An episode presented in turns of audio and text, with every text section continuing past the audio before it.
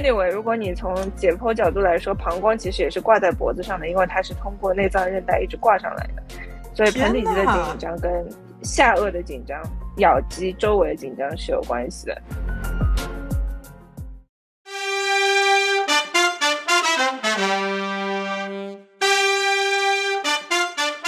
大家好，欢迎来到隔壁班，我是最近刚刚牙痛完的花同学。我是最近也刚刚牙痛完、治疗完，并且看完一个很好看的日剧叫《重启人生》的阿黄同学。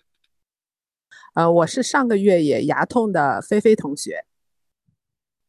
呃，大家好，我是上上上上个月牙痛，然后这个月拔了牙的爪姐。所以大家应该也都知道我们今天的主题是什么了。那个爪姐，你怎么会之前？痛，然后隔了这么久才拔。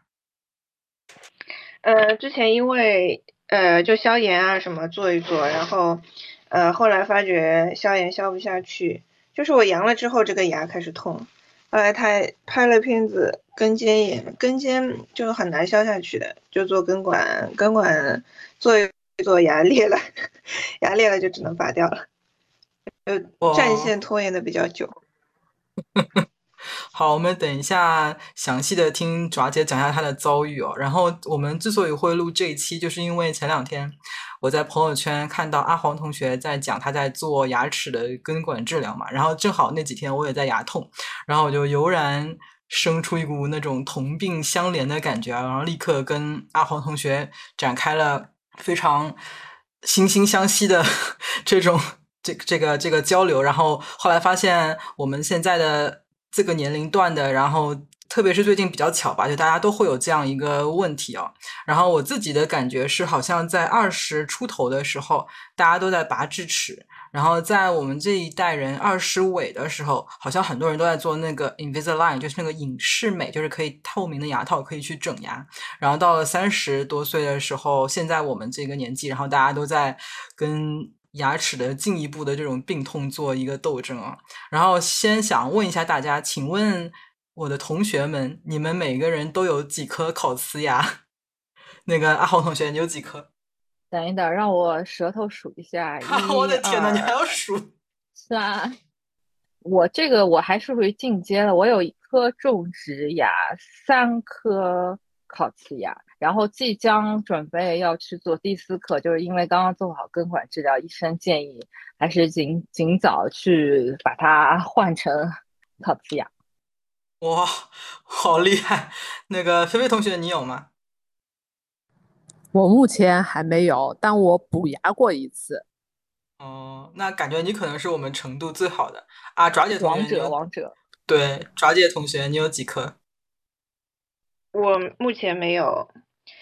但是我将要有一颗是烤瓷牙是什什什么什么呃牙冠吗？对，就是根管之后那个 crown。嗯，我我没有，这是我第一次根管，然后感觉第一次根管就直接拔掉了。你你一下子从小白变成了资深，对，就进阶了。来个网炸哦！你真的这个太太厉害。因为这个，嗯。到时候再看吧。医生说做一个活动的假牙也可以。然后我本人是有两颗半，我也是那个，嗯，有两颗已经做了蛮久的。然后现在上个礼拜牙痛之后做了第三颗，然后也是要等一段时间之后把那个根管是做了，然后之后要把那个，嗯，就是那个冠那个 crown 再套上去，就是我也会有第三个烤瓷牙。所以我们是三加三加。一再加黄同学的那一颗种植的话，就是九颗，四个人有九颗牙啊！我想你你可以再过十年再统计一下，那个时候就感觉会惨不忍睹吧？那个数字。我想问你们最早什么时候开始？我感觉应该是黄同学吧？你最早什么时候开始看牙的？哎呀，我感觉我换乳牙的时候就看牙了，然后最早我就说最早装烤瓷牙吧，好像是在高中时候。对，我觉得这个应该是本群之冠了。我是初中。啊，居然赢了！对，我我还记得我初中的时候，那个时候忽然之间牙痛，然后那个当时就是我爸妈也不是非常的积极想要那个带我去看牙嘛，因为挺贵的，而且那个时候的观念大家也觉得说可能拖一拖忍一忍就好了吧，然后也没有说要。及早治疗啊，然后然后也觉，特别是觉得贵，然后当时用过很多土办法，什么让我咬着一块冰啊，然后我也是，我也 你也是是吧？还有风油精，你信不信？然后我们家还有一招是，好像是头孢，也不知道什么，就是把那个胶囊里面的药粉倒出来，然后直接敷在我那个牙上面。反正用过很多这种，不知道是传说中也好，或者是自己自创的也好，这种土办法，然后都没有用。嗯，最后还是带我去去看了牙，然后那个牙蛀的挺严重的，他们就把那颗牙磨小，然后说磨小了之后把那个呃神经去掉，然后就要做一个那个套子把它套住。然后当时就觉得这个这个事情怎么听上去这么的这么的神奇？然后也是初中的时候嘛，也觉得好像。不知道是不是有点不好意思的感觉，所以当时也没有跟任何的同学去讲，所以到现在才发现啊，原来啊阿黄同学也是在中学的时候就有这样子一个做牙的一个经历。早知道我们那个抱抱团痛哭了，就是看到你这个样子，没准我也会早点去治疗我那颗牙。你也是就是拖了一阵才去做的吗？对对，就小时候你会自己家里牙痛，就用你那种类似土办法，然后而且我们当时也没有什么定期去看牙医的习惯，根本 never 对吧？没有。那么跟你一样嘛，到了呃病入膏肓，那只能采取这样的一个疗法了。所以你是后来拖你，你是一开始可以拯救回来吗？就是一开始不用做根管，还是说你就是没有办法？其实已到了痛的时候已经很严重了。其实蛀牙都是这样子的，在可以可控范围内都是不需要去做根管的，但是我们往往拖拖拖拖到了必须做根管治疗的程度，对吧？那菲菲同学跟爪姐，你们两个是不是小的时候是牙齿比较好的人啊？菲菲同学，对我觉得我一直牙齿挺好的，但是从几年前开始，我就发现我的急转直下情况。为什么会这样呢？可能也是看牙医开始变多了，开始更重视了。就是不看牙医没有问题，看了牙医他就给你指出一堆问题吗？是这样吗？对对，而且我其实第一大问题就是医生发现我的磨牙状况挺严重的，所以我从差不多呃三年前吧，就是疫情左右，我就开始戴那个晚上要戴的那个 night guard 嘛，就是保护牙齿不要过度的再磨了。因为医生说我有一些牙已经磨到程度有点厉害，嗯，因为越磨下去就是越里面的那个釉质就是要磨出来了嘛。而且而且我就就是点回我为什么这次呃上上个月会牙痛，其实也是因为我不知道是不是我因为我磨啊有一个方向的侧重的，所以我就有一天在镜子里面发现自己好像嘴有点歪。可我我我都是完全是自己想象，我这个也不是医生告诉我的，我就觉得我好像嘴往右歪，我就想把它顶回去左边，然后我就发现顶回去左边的话，我的右边的牙有可能因为磨短了嘛，所以它就咬不到，就等于左边长一点，右边短一点，我通过把它错开，我才能咬上。然后我就发现我我这个是不是不对，然后我就硬把它往左边顶，然后我就想我怎么把它顶牢一点呢？我就趴在床上。然后把左边的牙就是等于是过长的，就是等于让它死死咬在一起。后来就经过就是那一晚上，我就在那边就是边趴着看追剧啊，然后边咬着，我也忘了有多久。然后第二天开始就开始左边顶住的牙开始牙痛了，后来就变得非常非常 对。后来变得非常非常痛，痛到后面有一晚上，就是我整晚痛到无法睡觉，所以我第二天就是马上去紧急去看那个医生了嘛。呃，那个我就发现这个事情太愚蠢了，以后还是不能干。那牙医有跟你说你为什么就是究竟为什么会痛吗？哦，那个牙牙牙医，就是他是属于那个 general 专科的，就是只能给你看紧急的。他给我照了 X 光，他就说啊，没有任何的蛀牙。嗯，他唯一怀疑的话，会不会有那种小到就是 X ray 看不出来的缝？他说这种要去根管的医生那边拍另外一种什么东西，他说就能嗯确认有没有是缝造成的，呃下面的神经嗯发炎。他说我他先给我止痛片和消炎的药。如果吃了没有改善的话，那就是要必须要跟管的这个专科医生介入。后来我就是吃了之后还好的是差不多一个礼拜之内它就好了。好了之后我就再继续观察嘛，至今反正已经一个月了，就是没有再复发什么的。我觉得它应该只是一次过的，可能不知道我做错了什么。然后但是应该不是真的是有蛀牙或者有比较嗯会影响我的裂缝吧。我觉得你今天好像有点凡尔赛了，在我们这里，我很好奇，你有向医生描述你刚刚跟我描述的那一段吗？就是没有，我没敢告诉他为什么，我就告诉他我是突然牙痛，所以医生有点就是找不到原因。那一天其实他说，然后他说就是可能也需要其他的专科医生再给我来看。你是对着镜子看，然后发现自己上下牙缝不对吗？是这个意思吗？对对对，就是我，比如说你们的牙齿中线不是上下应该是对上的嘛，对吧？嗯正常的是肯定是上下是一起的，然后我就发现我的下牙的往右歪。你是最近才发现这个事情，突然发现这个事情？对对，在某一天刷牙的时候，刷完牙，然后我就开始到床上去压我的牙齿。然后你还介意这个事情？那你现在跟这个事情和解了吗？和解了，我觉得再也不做那么蠢的事情了，因为那个真的超级痛，就是我人生第一次整晚是因为一种疼痛而睡不着觉的，真的是不是你人生第一次牙痛？对，第一次就是之前隐隐的痛也有过的，就是我之前补牙的那次经历，隐隐的痛。那一次补牙其实它没有到很痛，然后但是我觉得时常好像有点隐隐的痛，我就去做例行洗牙的时候，医生和我讲哦，在呃最后的那颗牙跟前面的一颗牙交界面的时候，有一点小小的就是腐蚀，然后他就帮我去补一补。哎，那我想问你，那天整晚睡不着觉的时候，你有考虑吃止疼药吗？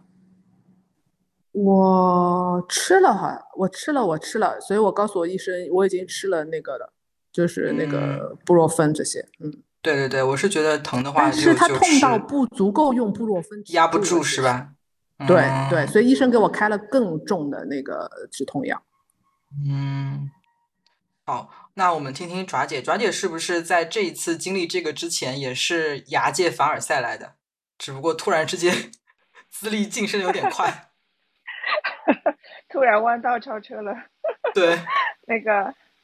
那个我以前小时候就是最多就是补牙，我可能补牙还是补的，就蛀牙补牙补的频繁的，但是很严重的其实并没有嘛，就补完就补完了，没有什么大的状况。然后我大概，而且我拔智齿比你们都晚，我可能前两年才拔的，也不是前两年，两年前吧才拔了第一颗，是因为我觉得他把我其实可以不拔的。但是我觉得它是横过来长的，就一直把我前面的牙齿推推推推到我门牙有点点歪掉了，下面的门牙有点点歪掉了，然后就去找医生拔，我也不知道是拔了这个智齿，这个口腔风水受到影响呢，还是 还是就是年龄真的到了，就拔完这个智齿嘛。哦，我这个牙医我反正认识蛮久了，我以前最多只是找他补牙，可能两三年都见不到一次，然后现在是两三个月就要见一次，甚至 一个月就要见一次。你那个智齿把那个牙顶歪了，你也是照镜子的时候发现牙缝不对的时候 发现的吗？大家都有这个爱好，我好像从来没有看过。等一下我录完我要去看一下。然后我下门牙其实很齐的，但是这个智齿就是它后面横过来这个力嘛，就越往前越往前，下门牙就有点点不齐了。我就想，反正智齿都要拔的嘛，我就把它拔掉了。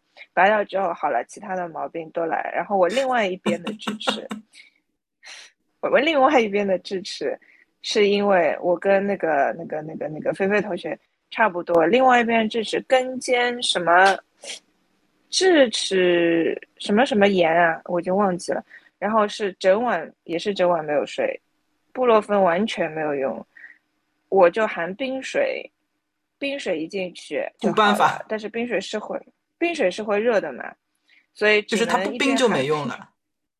不冰它就马上痛上来，这个这个痛嘛，就是从这个下面神经一直到你天灵盖，然后没有办法对止痛。然后牙医以嗯前开过一个非常很牛逼的那个，嗯，就拔牙时候开的止疼药，那个吃完了，我家里没有，半夜从饿了么买药嘛，只能买布洛芬，布洛芬没有用的，然后就含冰水含含涂含涂搞了一晚上。然后半夜发消息给牙医说你明天早上最早是几点钟，然后赶紧去看，就是上海还好，就是反正不需要转介专科，就是找他，找他马上给我拔，呃也不能马上拔，马上就是先消炎，先开各种开他的那个止痛片，先消炎，先先大概处理一下，就是因为是根尖什么囊肿吧，智齿囊肿，后来再去拔掉。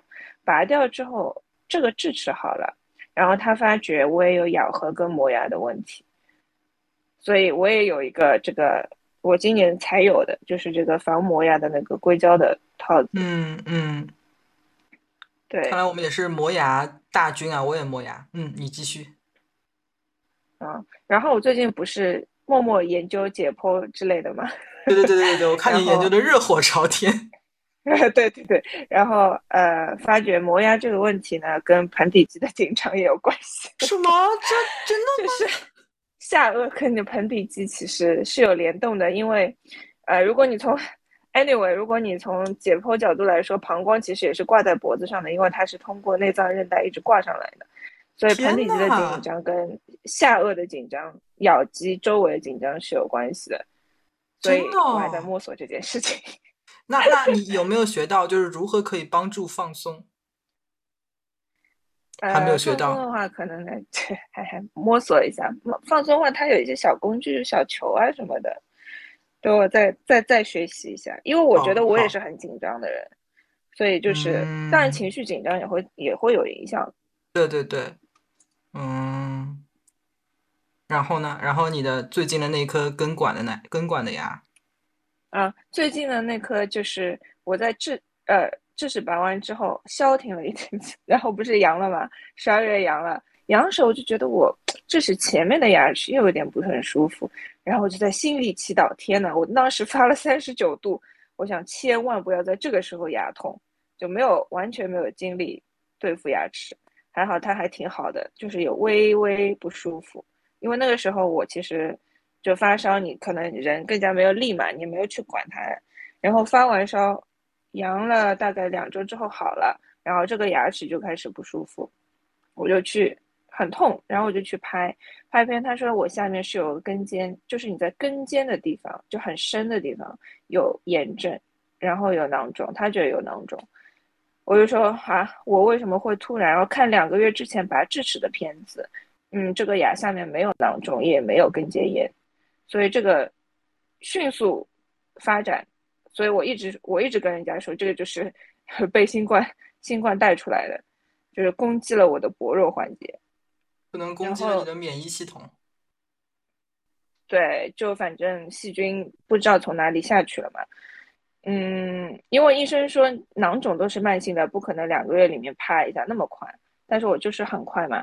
那他就说那就只能根管，因为根尖里面的你吃头孢什么的也没有什么用。我就吃了嘛，我逼着他给我开，开了吃了一周没有用，然后他说这个其实消炎药是没用的，就根管吧。然后我就犹犹豫豫一月份去做嘛，因为我不太想做根管，我觉得做了根管这个牙其实就被它挖空掉了，但是对好像我也是这没什么太好的办法。对对对，而且我经历过一夜不能睡的痛苦之后，我不想再经历第二次，因为这个下面的根管还有可能它如果发炎严重的话，就直接也是从神经上面一直痛上来。然后我就说啊，那就那就做吧，嗯，但是做做嘛，就是要一直去嘛，你根管就是要一直去的，他帮你弄啊，测深度啊什么的，然后就弄一弄弄一弄，有一天，哦，而且他说我这个牙神经已经死了，我做根管都没有打麻醉，他就直接开进去了。那很严重哎！直接开进去。对，然后就怀疑这个牙平时可能哦，还有一点就是我这个牙之前吃呃喝冷水和热水都会有一点不舒服，后来呢就用防酸牙膏，我就觉得这个防酸牙膏这个事情嘛也不能随便用，因为防酸牙膏用了之后你是感觉好了，嗯。你是感觉好了，冷热都没有问题了，但是可能它是用了一个它里面什么成分麻痹了你的神经，然后你是没有问题，但时间长了神经就死掉了。其实牙的问题还在，对牙的问题还是在的。所以如果你冷热觉得不舒服，还是要去看一下，因为不知道是这个牙是有隐裂还是什么问题嘛。然后现在因为也找不到问题，反正他说你神经早就死了。就根本不需要麻醉的，直接怕钻下去就好了。然后他说我这里我这个牙为什么就是嗯下面会发炎，有可能就是因为我磨牙加上我的咬合我没有做矫正嘛，就是我的咬合也会有点问题，上面的牙齿所有的压力都顶在这一颗，前后是没有受到太多的力，全部都顶在这一颗，所以下面就很容易发炎。它所有的压力，因为这颗牙并没有蛀掉。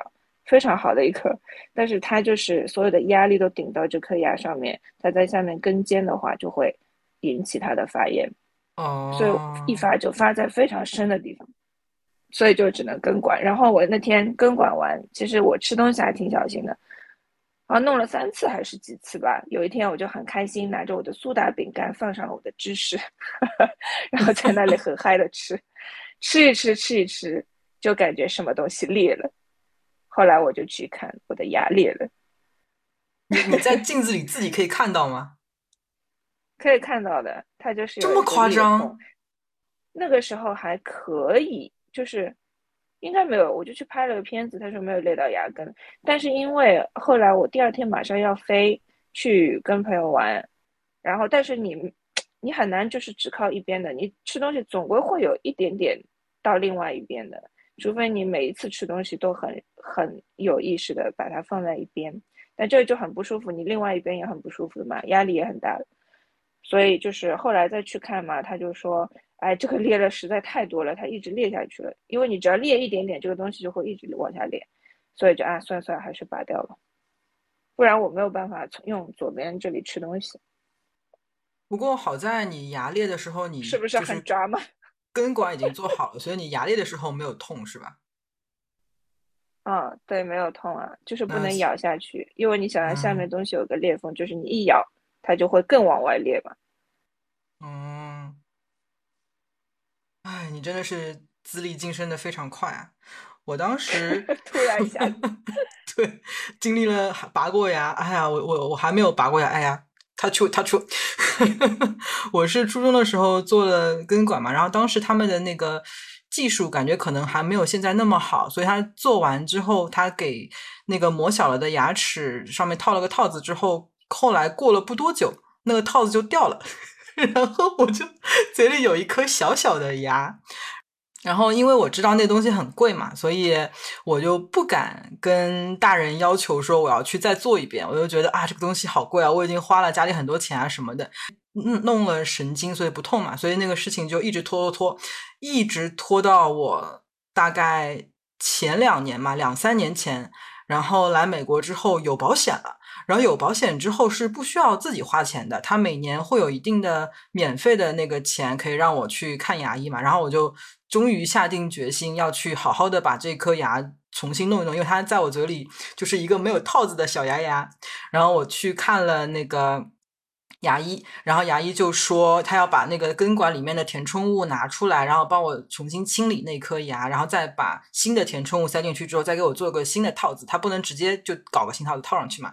然后那个那个牙医把我给我把填充物拿出来的时候，他就一直在那边说：“哇，里面全都是黑的，黑的，黑的，黑的，black black black。”然后我就觉得那牙医嫌弃我，嫌弃到一个嫌弃到一个不行啊，因为那个牙。不应该是这样裸露在外面，它在我嘴里面裸露在外面，大概至少有个十几年吧，这样子。所以我在那个前两年，终于靠着有保险这个事情，把我的那个初中时候的那两颗根管牙都重新再打理了一遍。然后到了。到了去年年底的时候，我也是有一颗牙在喝水的，喝冷水的时候会有一点点隐痛，然后就痛一痛，然后不痛，然后痛一痛不痛，所以我就不是非常有大的动力想要去想要去面对这件事情嘛。我觉得有的时候就是面对牙痛，有一点想要那种逃避的感觉，就觉得啊，它可可不可？有没有可能他自己会消失，就不要来烦我这样子？但是感觉事实证明，好像通常都不会有这样子的好运气。然后我去看看牙，然后医生呃前前后后仔仔细的看完，说这颗牙看上去没有任何的问题。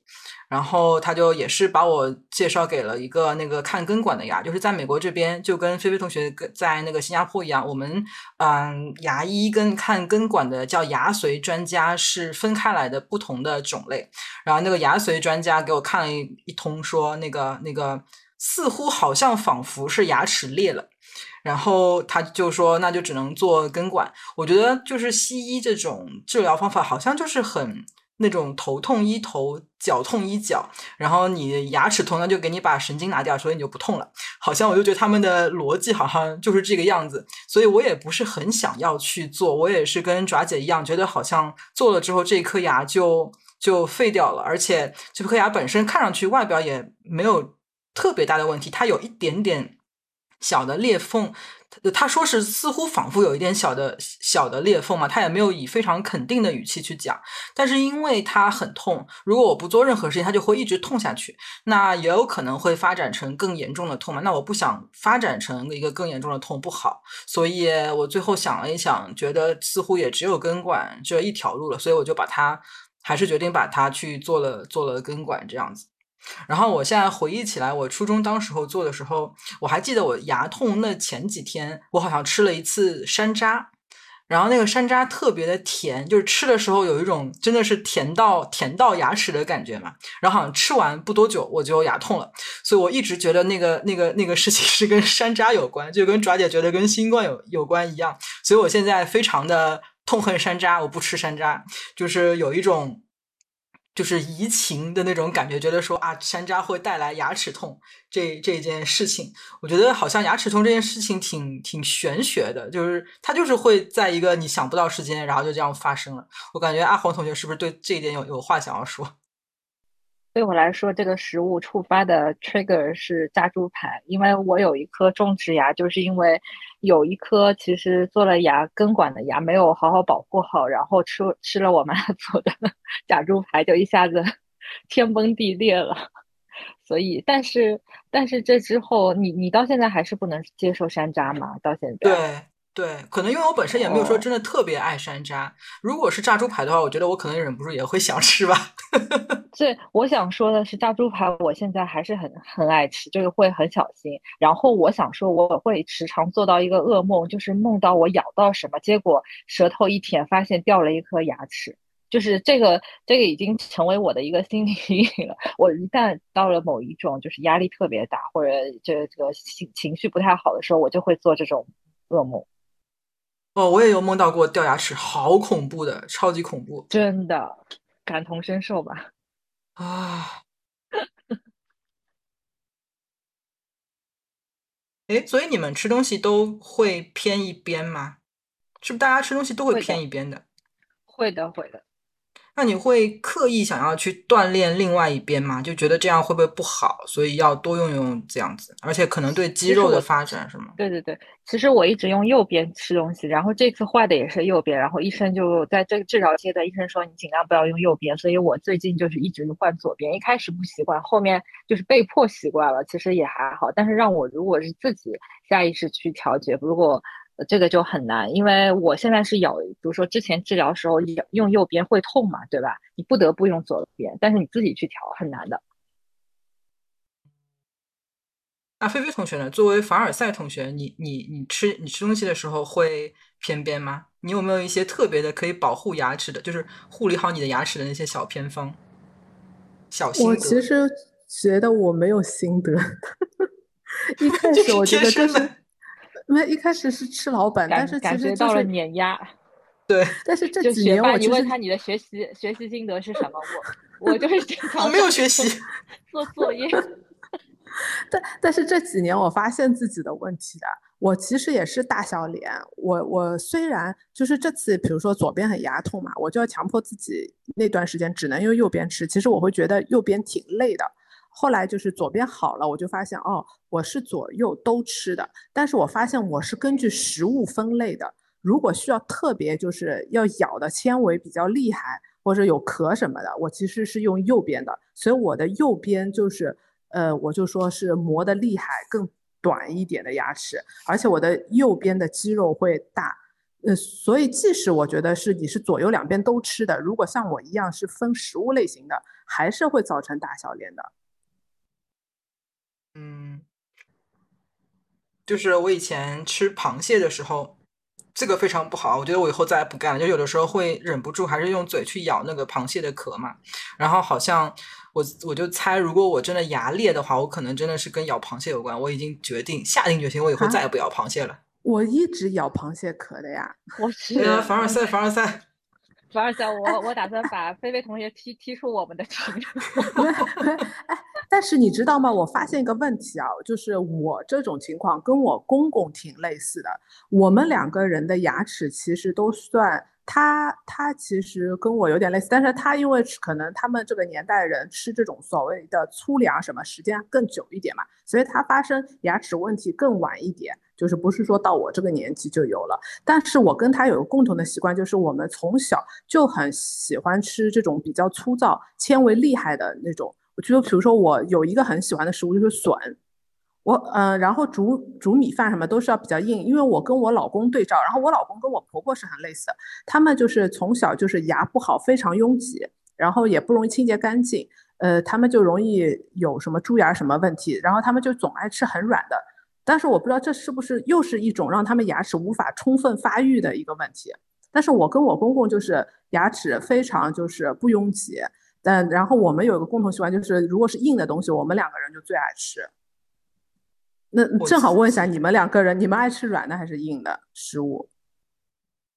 嗯，我觉得你这个问题属于鸡生蛋还是蛋生鸡？因为你的牙齿基础比人好，所以你也能吃硬的东西，然后就反而就是通过咀嚼让你的牙齿更加坚固。那么牙不好的人，他从小就觉得硬的东西咬不动，然后越不咬，像我老公婆婆，对的，对的。就这个这个怎么说呢？那个他是是要接受适当程度的一个刺激的，就是比如说什么中医里面有一个养生大法，就叫叩齿大法，你知道吧？就类似于你要像你咬硬物的一个同样的一个效果。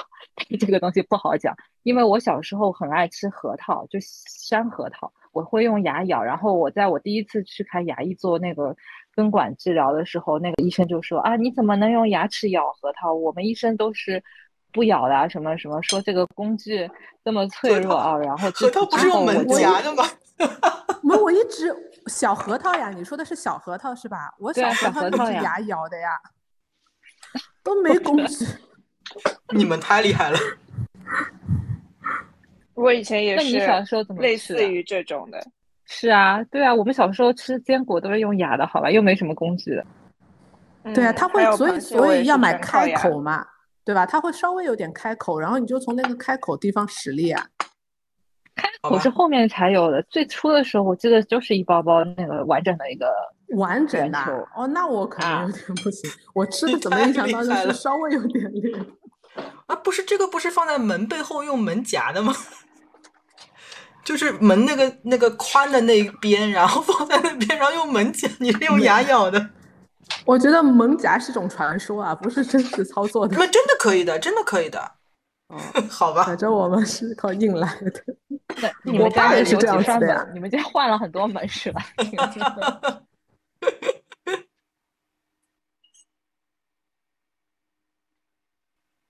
所以，爪姐同学，你是不是从小就是牙齿比较？我小时候相对还还可以，因为我爸也很喜欢吃坚果啊什么这种的吧，所以我从小从小都是坚果啊、瓜子啊这种都不停的。然后螃蟹嘛也是靠牙咬的。然后这两年啊，主要是今年，主要是今年，我觉得我这些都不碰了，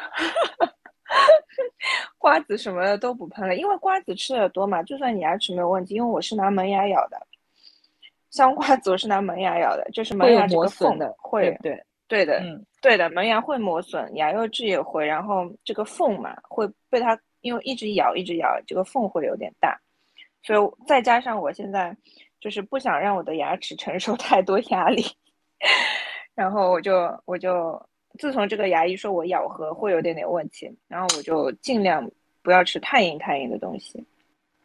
哎，那他有建议说需不需要做就是正畸，就是还是说已经现在太晚？肯定会会说，但是我觉得现在也有点真的太晚晚吧，而且正完之后也不能百分之一百保证没有问题，因为我始终磨牙这个问题还是在的嘛。而且正完我就很怕正完会不会脸型也变掉，就我非常怂。就想，哎，就这样吧，最多就以后继续修牙齿。对我，我是怕正完之后，好像整整口牙都会松动的感觉，我很怕这个。我有话说。你说，因为我老公就有经验嘛，他就是趁疫情这两年戴口罩，然后他就整牙了嘛。嗯，现在已经两年多，我在采就是已经完成了，都已经有半年多了。我就问他，你如果重新选择的话，你还会这么做吗？他觉得他很值得，哎，他跟我们差不多年纪。他现在会有酸软的感觉吗？完全不会啊。其实。其实这个酸的感觉只有一小段，就是最早开始，呃，就是移动的时候，你的牙齿移动的程度越大的时候，它有酸。后来就开始，其实没有进入每一次换牙套的时候，变化就没那么大了，它就不那么酸了。到现在只是维持的话，完全就不会有这种感觉的。我在阿黄同学，三年前、三年前、四年前刚整完，然后是花了。两年多的时间去做这个叫什么正正畸是吧？哎，我一般都叫那个整牙的。然后我觉得，其实我这次做根管的一部分的那个源头也是因为整牙带来的。因为整牙的时候，你口腔不是那里比较挤嘛，对吧？它会把你一些牙齿的那个外围稍微修掉一点，留出一点空间，那就可以让牙齿有松动的那个调整的地方。但是有。医牙医可能在做我那个右下侧有一个牙齿的时候呢，他那个缝留的有点大，那么导致他到后面整完以后呢，这个牙缝就比一般的牙缝要大，所以就很容易残留食物，所以也是间接导致了我这个蛀牙的产生。别的我觉得是挺好的，就是的确是正了以后，你整个脸型的流畅度啊，包括你的美观度啊，还有还有一些讲话的那个咬字吐音会比较清晰一点。别的呃，我觉得也 OK。包括我昨天跟一个朋友吃饭，他也是在跟菲菲的老公一样，在那个疫情期间选择了整牙，反正戴口罩也看不出。然后现在是觉得效果还不错。对，哎，那你当时整牙的时候，他要削掉一点你的牙吗？你有纠结吗？因为就等于是把一颗原来没什么问题的牙给他做了一下一个一个事情，这样子。哎，是啊，这个该怎么办呢？你都上了贼船上，你不可能说这个不要整。因为而且就是我整牙年纪大了，不像小朋友，所以我也建议你们，如果小朋友的话，就尽量年纪小的时候让他整，不要忍等骨骼定型了，对吧？没有空间了，你再硬挤出空间来。而且而且我这个问题不是孤立，我我我以前香港有个同事，他在香港整的，然后也是会磨掉一点牙齿，然后因为为什么我我发现我跟他都是中午吃完饭去跑洗手间，在那边冲牙，然后。那个，然后有一天我们就聊嘛，就说到哦，你原来你也是这个原因造成的。对我说我也是，特别是吃了这种像牛肉这种纤维比较粗的那个食物，就 就很悲催的，就像一个中年妇女在那边剔牙，或者是跑去洗手间 洗牙这样子。哎，这个我我再补充一下我老公的状况，他由于牙齿非常拥挤嘛，我就说他是需要拔三颗牙。再有足够的空间把它其他剩余的牙齿排齐的，但是他通过就是排齐了之后，他觉得有两点的好处，他是非常满意的。一个是他原来很容易有就是由于牙齿错乱而咬到自己的舌头啊，或者就是脸的侧面的问题，然后就溃疡有好一阵子。现在他说他自从整牙之后再也没有发生溃疡的问题了。第二个就是他说，嗯，这个呃牙齿整齐了之后，它的清洁变得容易很多。当然有一个就是也是类似于阿黄同学的缺点，就是因为他们是成年之后才整牙的嘛，所以牙龈无法再重新去弥补到新的空缺的位置了，所以就会产生所谓的一颗牙齿和另外一颗牙齿之间的黑三角区域。这一个黑三角区域就很容易成为一个。就是卡牙那个食物啊，这个地方。但是呢，由于它就是容易卡了，所以我老公每次现在就养成了习惯，餐后都会用牙线彻底就是那个处理掉这些食物，倒也帮他把牙齿的就是干净保持的更好了，也是一个就是不能说完全的缺点。然后就像那个阿黄同学讲的，最好的是你在牙齿乳牙换完了之后去矫正。因为那个时候牙龈都还是能长回来的，就可以避免这个黑三角的问题。对对对，真的，凡事这个这个还是要趁早。所以我看我牙医那里很多都是小朋友做小朋友矫正，我看他的那个排的那个小朋友矫正还挺多的，但是我感觉我们小时候也没有这个 意识。时代眼泪，对我觉得现在大家的确是。也会特别的关注小朋友的这种，哎，那菲菲同学，你老公当时拔三颗牙，他有心痛吗？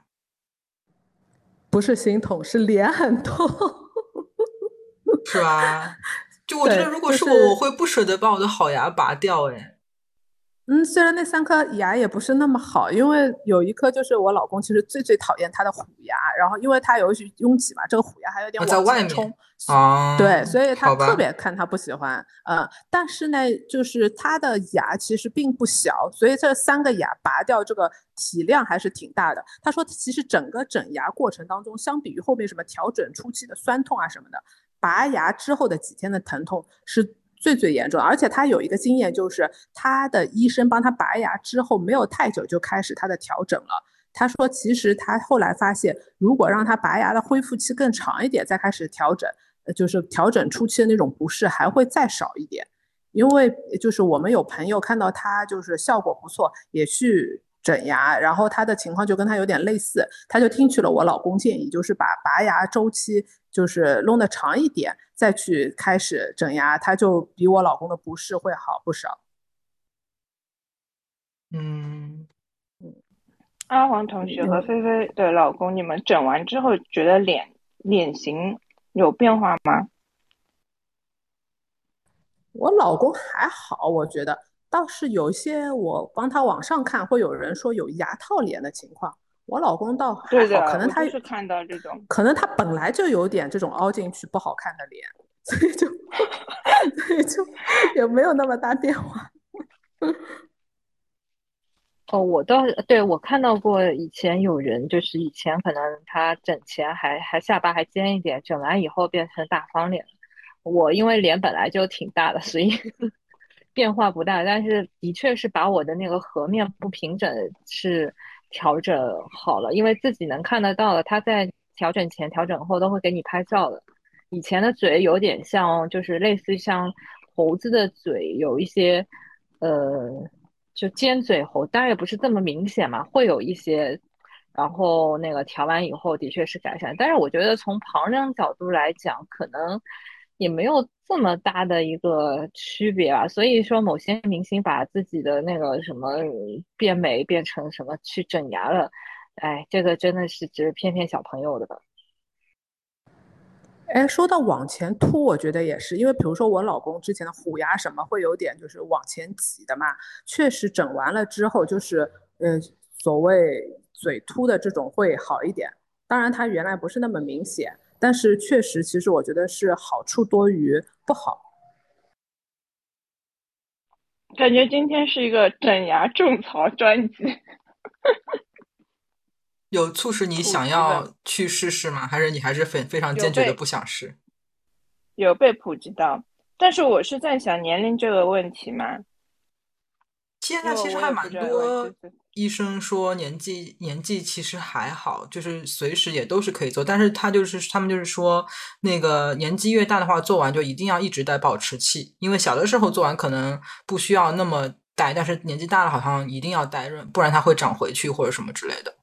是的，我到现在每天晚上基本都戴的。刚刚阿黄同学说中午去冲牙哦，其实我觉得这个这个事情其实挺好的。我我记得我当时在新加坡工作的时候，我的同事其实很多都是有中午去洗手间刷牙的习惯的。然后我觉得这其实非常非常好的一个一个习惯吧，而且这样就也可以避免下午你看到同事嘴那个那个齿间挂了一颗菜，你在那边纠结要不要提醒他的这种这种尴尬哦。然后我自己是嗯，从去年年底牙痛之后开始，我就非常认真的开始用牙线了。以前是就觉得牙线很麻烦呐，也小时候也没有这个习惯啊什么的，所以现在就每一天就是刷牙四部曲。然后是我是先用牙线，就先用水牙线冲一冲，然后再用牙线去把齿缝中间清理一下，然后然后再刷牙，然后最后是用用漱口水这样子。然后还有一种叫做那个。齿尖刷就是可以专门去针对那个黑三角的那一个区域去，那那个我不是每一颗牙都用，但是我有一颗牙，它是非常的。不会让人失望。它我我基本上吃完每一顿饭，它都会留一点纪念品在那个牙缝里面，就是完全不会让人让人失望。刮风下雨打雷全都会有东西，所以我就会在那一颗牙上面用一下那个那个齿尖刷，把它那个清理干净。我想问一下我们的这个另外三位同学，你们现在有没有把护牙当做一件非常重要的事情来认真对待？你为什么用了水牙线以后还要用食物牙线？我一般我是用了水牙线以后就不会用那个食物牙线，因为这两个的功能是不一样的。就是水牙线只是冲走表面的污渍嘛，但是水牙线其实用那个食物的那个牙线，它其实它的目的不是为了清理齿间的污渍，因为那个其实用其他方法都可以用到嘛。其实那个最重要的是清理你牙缝与牙缝之间的可能会有的那一些。啊，产生那个牙结石的那一个、那一个呃，就是牙结石的前身，就是它，嗯，就是你刷牙的话是刷不到那个面的嘛。但是其实那个面跟其他几个面一样，都是会啊有那个看不见的那一些物质的微小的那些物质的残留。所以其实牙牙牙线是靠磨，而且你用牙线的时候，其实每一个缝不是用一下，就是它应该正确的使用方法是你把那个线放进去之后，你要在。呃，一颗牙齿的表面上刮下来，然后要在它在同一个同一个那个齿缝里面再进去一次，然后在另外一面再刮下来，这样子。对的，我的牙医也是这么说的。对，哦。对，所以它其实是这一个用途，所以就是我我的我的顺序是先把那个大的那些污渍冲干净嘛，然后再用那一个牙线把那个中齿缝中间给清理干净，然后顺便把一些可能那个水牙线冲不到的那些比较明显的显眼的那些污渍也冲下来，然后再再刷牙。我觉得这是我自己感觉会比较顺的一个一个一个顺序，这样。而且我的牙医的意思是，嗯。最起码要用牙线，水牙线你不用，倒也还没有牙线不用那么严重。他是更推荐那个牙线。对，感觉美国跟新加坡的牙医好像蛮一脉相承的，他们的就是牙医的分类方式啊，然后牙医他们倡导的一些理念，感觉都还蛮蛮类似的。那我开了眼界了，因为我自从买了水牙线以后，我就那个食物牙线就不用了。食物牙线我基本都是旅游的时候，因为带那个冲牙器不方便，所以我才才会用那个食物的牙线。挺同意你们，因为我之前呃，其实两个门牙中间嘛，就是你说的我两个门牙中间这个地方就是蛀掉过的，所以我后来就很注意用牙线，就是两个面都要给它刮一刮，就是牙菌斑要给它刮下来。然后我后来拔智齿的地方，就智齿拔掉了，你前面那个牙齿到后面，你大概知道我在讲什么方位就是你最后的那颗牙的最后的那个面。对，现对对，最后那个面我都是用牙线去刮掉，因为后面很容易藏东西，因为智齿没有了嘛。然后我有时候因为用牙线冲，这里不一定能冲出来，所以我都会再再刮一下。嗯，我觉得爪姐补充的非常好，而且她讲出了我没讲出的那个词，叫牙菌斑。那看来我们大家都其实挺注重牙齿护理的。我觉得这个是不是一种就是 bias，就是因为我们现在牙都多多少少有点 问题，所以我们就护理的护理的非常上心。我还记得我以前有一个同学，他非常傲娇的跟我说，他一天只刷一次牙。而且是只刷早上那一次，他晚上那次不刷，因为他没有必要刷，他的牙齿非常的好。他早上刷牙只是为了。就是让自己的口腔更清新一下，纯粹是为了别人做好事，对他自己来讲他是不需要 刷牙的。然后我就非常的。就是羡慕嫉妒恨这样的给我炫耀的人哦。不过，不过我好像已经有一段时间没有跟他联系了，所以我要不要过几天暗搓搓的问一下他？刚想问他，刚想问你 现在怎么样？好吗？对他跟我同龄嘛，所以嗯，我觉得是时候可以去问他一下了。不过我觉得这个事情的确还是有一定的个体差异的，就包括刚刚飞飞同学讲说喜欢吃软，喜欢吃硬，但是可能也是一个鸡生蛋蛋生鸡的问题嘛。但是。就是我觉得个体差异，就是有的时候，嗯，我们做了很多的准备，但是牙痛好像也会就是这样莫名其妙的到来。然后表面上看上去一颗很好的牙齿，但是它其实下面已经要各种发炎啊，要去那个那个拿掉它的神经啊之类的。我觉得好像就是一件没有办法去避免的事情啊。然后我觉得那个阿黄同学讲的对，就是这个事情其实越。越早去处理，越早去面对，就其实是更好的。你越拖到后面，可能它反而就是会变成更更严重的一个一个事情。好，那我们今天 聊中年人牙齿的辛酸这样一个一个一个主题就到这样到这里。那谢谢大家的收听，那希望大家都能够有一口好牙，吃嘛嘛香。然后我们我们下一期再见，拜拜，拜拜，拜拜。